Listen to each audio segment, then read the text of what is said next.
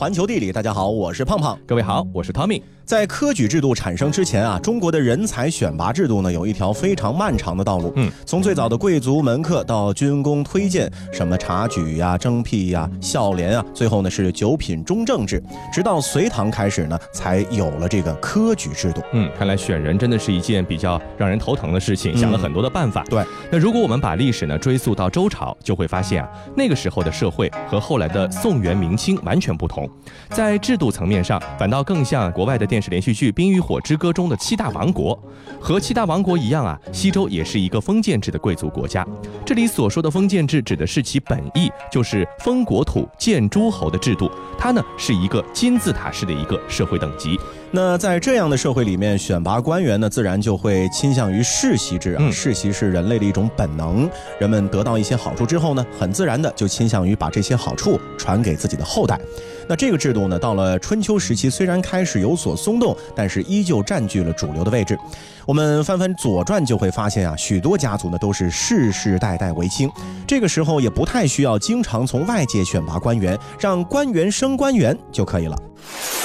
老吴啊，你看你这年纪都快退休了，将来你这官位传给谁呀？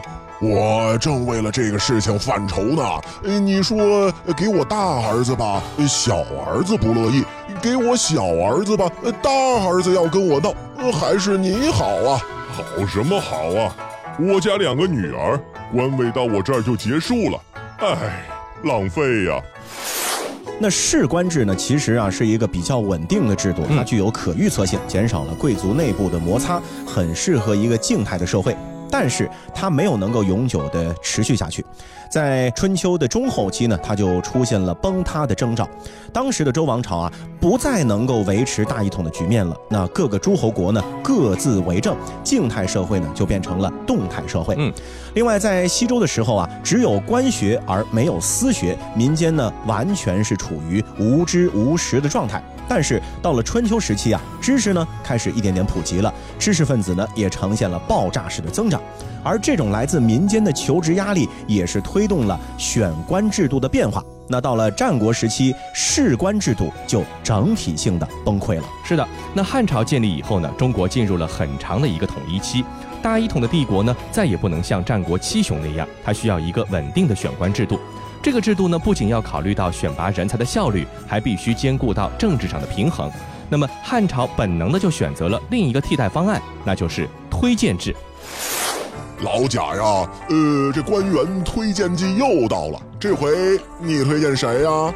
当然是我的得意门生汤姆了。这个人德才兼备，堪当重任。哎，那你呢？哎，我可麻烦了。去年推荐的那位碰不起的刘阿斗，呃，这今年要再推荐这样的人上去，怕是我自个儿的位置都难保喽。那其实，在历史上，这推荐呢，并没有那么的简单啊。嗯，其实推荐包括两种，一种叫做辟招，一种叫做察举。辟招呢，就是高级官员可以自己招募下属，这些下属呢，就有机会得到朝廷的承认，进入仕途。不仅丞相、三公有这样的辟招权，就是连刺史、郡守、县令这些地方长官呢，也有这种权利。在后来的王朝里，地方上的官员呢，不能由一把手任命，必须由中央委派。但是在汉朝，一把手呢，却可以自己组建领导班子。这样一来，只要地方长官看中了你，你就有可能哎摇身一变成为朝廷官员。不过这个辟招呢，其实和察举相比啊，是察举更加的重要。嗯，所谓的察举呢，是指让官员们进行考察之后，向朝廷推举人才。那察举呢，又细分成两种。刺史以上的高级官员呢，是举荐秀才；郡守呢，推荐孝廉啊。这里的秀才可不是后来范进的那种秀才，他们的身份呢要高得多，往往啊是现任官员，所以推荐秀才呢，更像是官员系统内部的一个选拔。而举孝廉呢，其实才是真正的选官。一旦被选为孝廉呢，就可以进入朝廷郎署，从平民变成官员。嗯，那么这个举孝廉呢，就像后来的科举制度一样，非常的正规。每年都要举孝廉，而且呢有严格的定额指标。西汉的指标呢是每个郡国有两个指标，东汉的时候的指标呢是每二十万人口分配一个孝廉指标。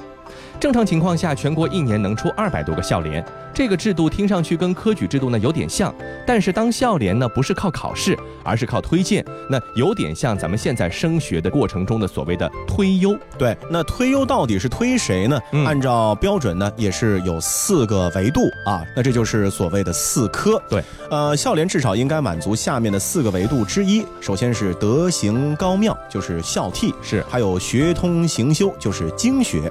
另外呢，明晓法令，就是文吏。另外。刚毅多略就是能从政这四个维度是，但是啊，话是这么说，到底怎样才算德行高妙？怎样才算刚毅多略？这个呢，就只能任凭长官的自己的这颗心去作证了。没错。那么我们站在地方长官的角度去考虑一下，他们到底应该选拔什么样的人当孝廉呢？其实古代长官和现在的领导干部呢有一些不一样，他们技术控制能力呢比较原始。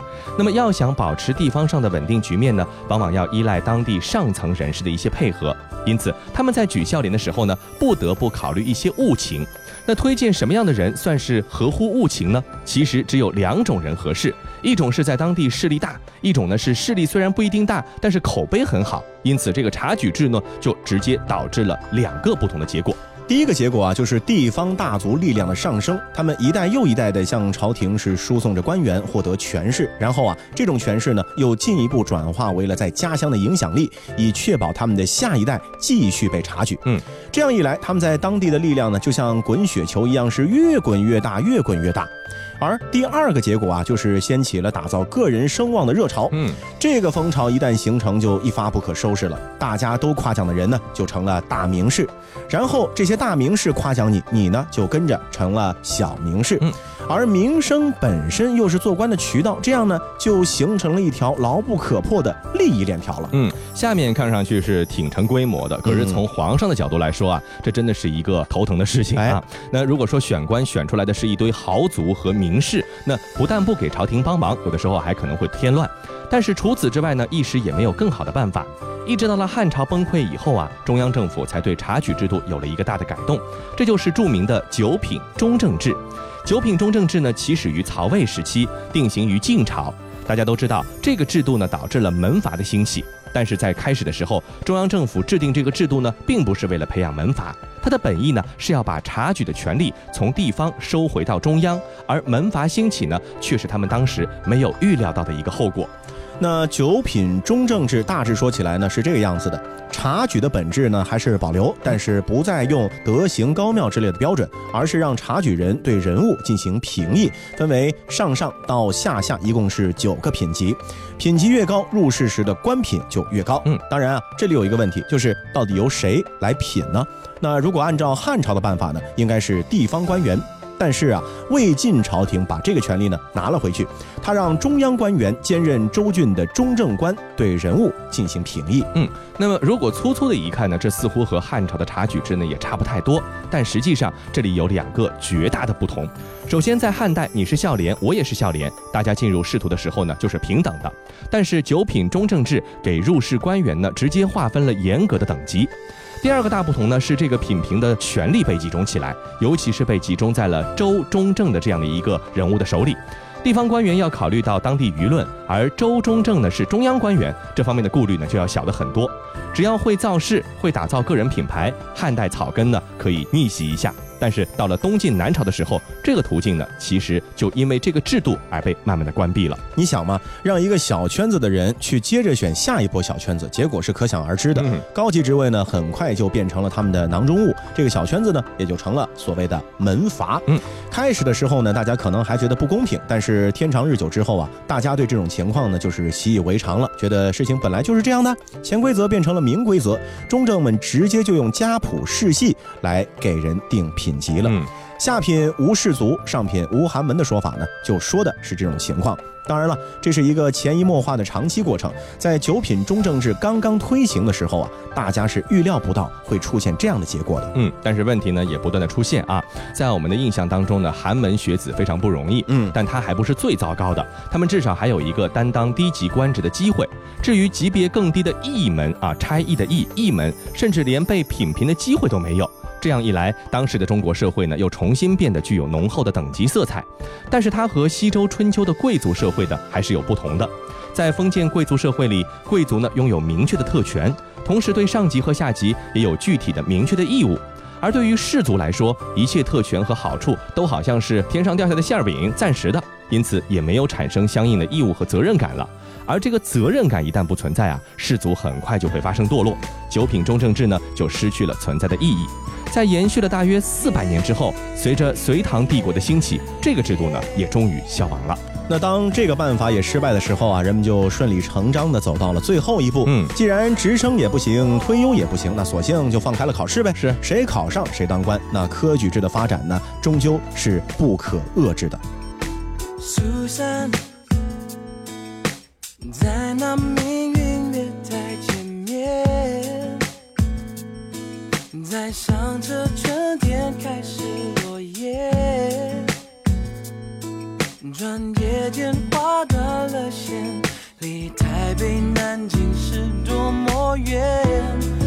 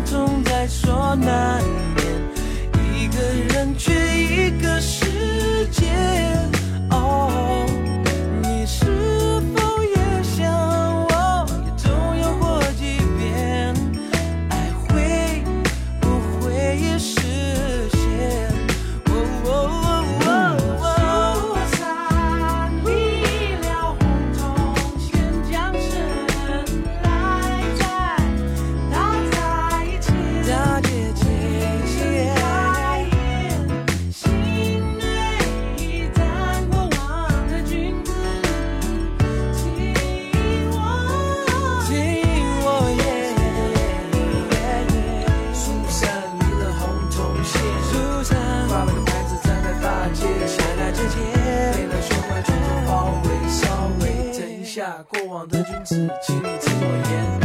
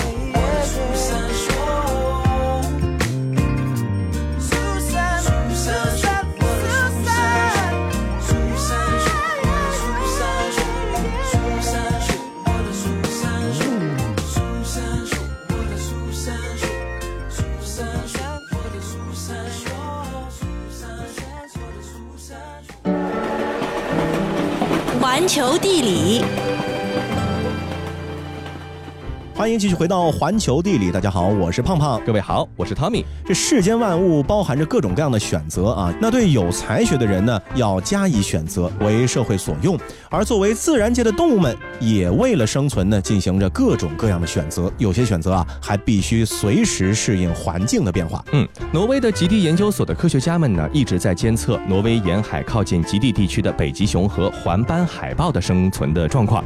他们发现啊，从二零零六年开始。海冰融化的速度突然变快，当地的北极熊呢越来越难以抓到海豹，于是他们也开始改变对食物的选择了。哟，老兄，好久不见，最近怎么样？我看你瘦了嘛。哎，好什么好？海冰越来越难找，抓不到海豹，没荤腥可以吃了。可不是嘛，我最近也好久没吃到新鲜海豹肉了，肚子还咕咕直叫呢。哎，你知道吗？隔壁老金最近想了个办法。弥补了海豹肉的不足，我也试了试，还行。是什么办法？哎，快说说啊。哎，你看到没有？前面有一窝海鸟刚下了蛋，我们可以去掏鸟蛋。开什么玩笑？我堂堂北极熊怎么能去吃鸟蛋？太 low 了！看不上啊？那拉倒吧，我自己去。我告诉你呀，蚊子腿也是肉啊。士可杀不可辱，我绝不做这么没品的事情。我是北极熊，冰雪王国的主宰。不过我这不争气的肚子，要不我也去看看。那从前呢是这样的啊，北极熊主要吃海豹，而且它们依赖海冰平台来捕食海豹。它们会在海冰上慢慢的接近海豹用来上浮换气的呼吸洞，埋伏在附近，趁其不备，迅速的就把上来呼气的海豹呢拖到海冰下面弄死，然后就可以饱餐一顿了。那研究人员呢是用设备追踪了当地的六十七只北极熊，发现啊，在海冰大融化之前，北极熊在捕猎中呢完全是占据优势的一方。嗯，然而在冰山破碎、海冰减少之后啊，胜率呢转向了海。海豹一方，海豹呢是不再需要依赖少数的几个呼吸洞，同时啊，海豹能逃生的路线也就增加了。嗯，那为了适应新的环境，有些北极熊呢就掌握了高超的捕猎技巧，能够在水里慢慢的游泳，游着游着接近在海冰上休息的海豹，还不被他们发现，然后才突然窜上海冰发动攻击。不过啊，很多的北极熊目前还没有能够及时掌握这样的新的捕猎方法。研究者说，传统的冰冻狩猎法呢是老少咸宜，而能用新方法的呢，大部分是大块头的公北极熊。可能是因为只有很强壮的熊呢，才能够掌握新的这个捕猎方法，而且这种捕猎方法比起老的传统办法，其实啊失败率要高得多。结果呢，就是这样的成功捕猎啊，越来越罕见了。打不到猎物的北极熊呢，只好慢慢的从沿海撤退。追踪器的数据显示啊，他们在陆地上徘徊更长的时间，探索可以替代海味，就是海豹的山珍啊，来自陆地的食物。结果呢，他们就找到了鸟类的繁殖栖息地，开始大吃鸟蛋。北极熊平均三十秒就能够定位一个鸟巢的位置，六十秒就能够把一窝蛋全部吃光。可怕的是啊。受影响的鸟类种群数量可能暴跌了百分之九十以上。这个就算吃一窝鸟蛋，可能也填不饱它的肚子啊！对，它必须去找更多的鸟蛋。没错，当然我们知道鸟蛋呢，并不是北极熊们的传统菜谱，也不知道它们是无师自通还是互相教会了。有研究者发现，吃鸟蛋的北极熊呢可能会腹泻，这个有可能是什么原因呢？就是蛋白质过多引起的肠道反应。但是不管怎么说啊，有鸟蛋吃总比什么都没得吃要强一些。不过呢，吃鸟蛋毕竟只是一个权宜之计啊，因为能提供的热量对于北极熊来说呢还是太。少了，如果北极熊不能够维持一定体重呢，就很难生育下一代，自己的生命啊也会受到威胁。另外，鸟蛋呢也没有办法提供海豹能够提供的丰富的脂类，长期呢就可能会让北极熊的营养不均衡，而且极地的鸟类数量下降也会大大改变整个极地的陆地生态系统。比如说，本来吃雏鸟的北极狐可能就要挨饿了，嗯，苔原和驯鹿也会受到影响，嗯。不管怎么说，这海冰融化呢，意味着北极熊和极地鸟类以及其他的一些生物呢，都得适应全新的局面。对他们任何一方来说，可能都不算一件很容易的事情。其实啊，不管是动物也好，人也好，做什么都不容易。嗯，美国的印度裔医生格文德呢，就写了几本书，为人们啊揭开了医生这个特殊群体的工作心路。嗯，不过书写到最后，这位医生呢，还是给我们留下了一个小小的笑料。说啊，身为印度教徒的长子，他必须扶父亲的灵柩回到印度，喝一口恒河水，才算是尽了自己的义务。那作为一个在美国长大的人，他的这个心理压力是可想而知有多大啊！这河水这里面该有多少微生物啊？嗯，尽管做了足够的防御措施，用疫苗把自己狠狠地武装了起来，但是最终喝了恒河水的格文德医生回家以后啊，还是一病好几个月。这恒河水看来还真的挺毒的。嗯。恒河呢，其实，在印度教神话里呢，不是一条平凡的河，它呢是下凡的银河。人们认为啊，恒河能够用来清洁灵魂，人们都愿意相信这股水流呢，就是恒河女神和银河女神对人类的一个馈赠。事实上，他们的这种信仰在某种意义上来说呢，是正确的。因为一直到上世纪八十年代为止，恒河的污染情况还都没有像今天这么严重，甚至在雨量充沛的季节呢，是能够达到饮用水标准的哦。那其中的关键呢，就在于恒河水拥有超强的自净能力。世界真奇妙。自净能力就是指河内的微生物能够在氧气的帮助下快速分解进入水中的污染物，使之不会腐烂滋生有害的微生物。恒河的自净能力在世界主要河流中首屈一指，曾经引来了多国环保专家的考察。但是，最终学界也没有搞清楚为什么恒河能够保有比其他河流更多的溶解氧和有益微生物。上世纪八十年代以后啊，印度大开大合的工业发展呢开始上马，这个恒河的情势呢开始急转直下。恒河沿岸的制造企业向这里肆无忌惮地排放各种污水，其中对生态环境影响最大的就是含有重金属铬的这个污水废物。这种重金属呢，会影响哺乳动物的神经系统不说，似乎对微生物的分解能力也造成了影响。恒河中本来如同高效污水处理厂的一般的微生物，从那个时候呢，居然开始罢工了。那与之相对的，那些对于人体健康有害的微生物，则是获得了更好的成长空间。每一百毫升恒河水里面含有的大肠杆菌数量是以十万计，而世卫组织公布的安全线是五百。大肠杆菌越多，说明水体里没有处理过的排泄物就越多。嗯，但就算你把铁证如山的数据摆在印度教徒们的面前，他们还是选择嘿嘿一笑。然后呢，就无视了你善意的提醒，接着往自己身上倒恒河水。嗯，那对于游客来说啊，面对恒河，看到的是身上爬满着蛆、脸上飞着苍蝇的死尸突然从上游飘来，恐怕就是一场惊魂噩梦了。但是对于周围冲澡的印度教徒们来说，这仍然不算什么。如果你问起来，他们大概还会这么回答你。这人死了，不就是应该回归母亲和恒河的吗？嗯，那现代的印度教徒呢，其实可以选择火化，只是还有一些孝子贤孙们要像葛文德医生一样，到恒河边上为长辈做一个象征性的仪式罢了。但是有这么几类人呢，按照当地的规定呢，是不得进行火化的，只能抛尸河中。比如说圣人、孕妇、小孩、被蛇咬死的人、生水痘而死的人。如果你生前啊没有留下足够的遗产，买一把柴火把自己烧得干净的话，那么剩下来的尸体呢，可能也要被扔到恒河水里头去了。那除此之外啊，在水里上上下下的经常还有牛羊的尸体。嗯，印度教徒们呢是不吃牛肉的，死牛呢也就只能这样任凭他们死了算数了。那如果突然爆发牛类瘟疫，那恒河呢就倒霉了。为了躲避政府追查，农场主呢就会把整篮整篮的死牛推到河里，让疫情沿着河流扩散。是的，就这样，工业废水、粪便下。水、人畜、尸体这样互相碰撞着在恒河里忽忽悠悠地前进，给周围四亿居民带去了臭气和疾病。根据世卫组织的警告，使用恒河水作为饮用水和沐浴用水呢，会带来高于普通人六倍的皮肤病和消化道疾病的几率。像葛文德医生这样的外人第一次喝水，估计呢就是被一击即中的病倒了。其实从一九八五年开始啊，印度政府就陆续投入了两亿多美元用来治理恒河，听上去挺多，但实际上平摊到每个人头上，每年就几毛钱。这样的力度呢，显然是不能够很好的治理一条被严重污染的大河的。到最后，这个吃力不讨好的治理计划被形容成是一个巨大的失败。好了，以上就是我们这一期节目的全部内容，非常感谢您的收听，我们下期再见。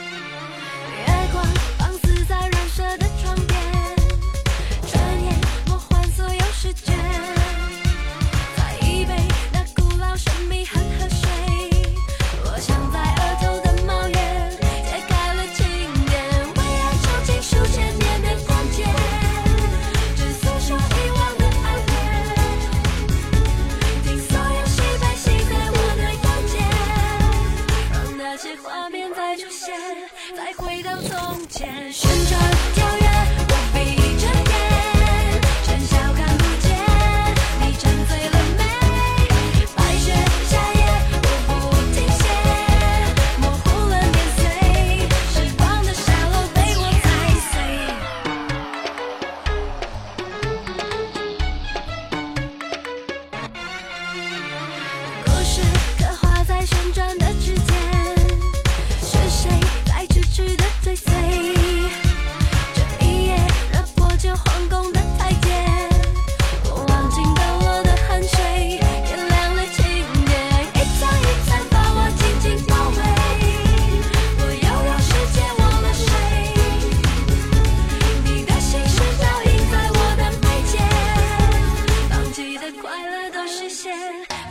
都。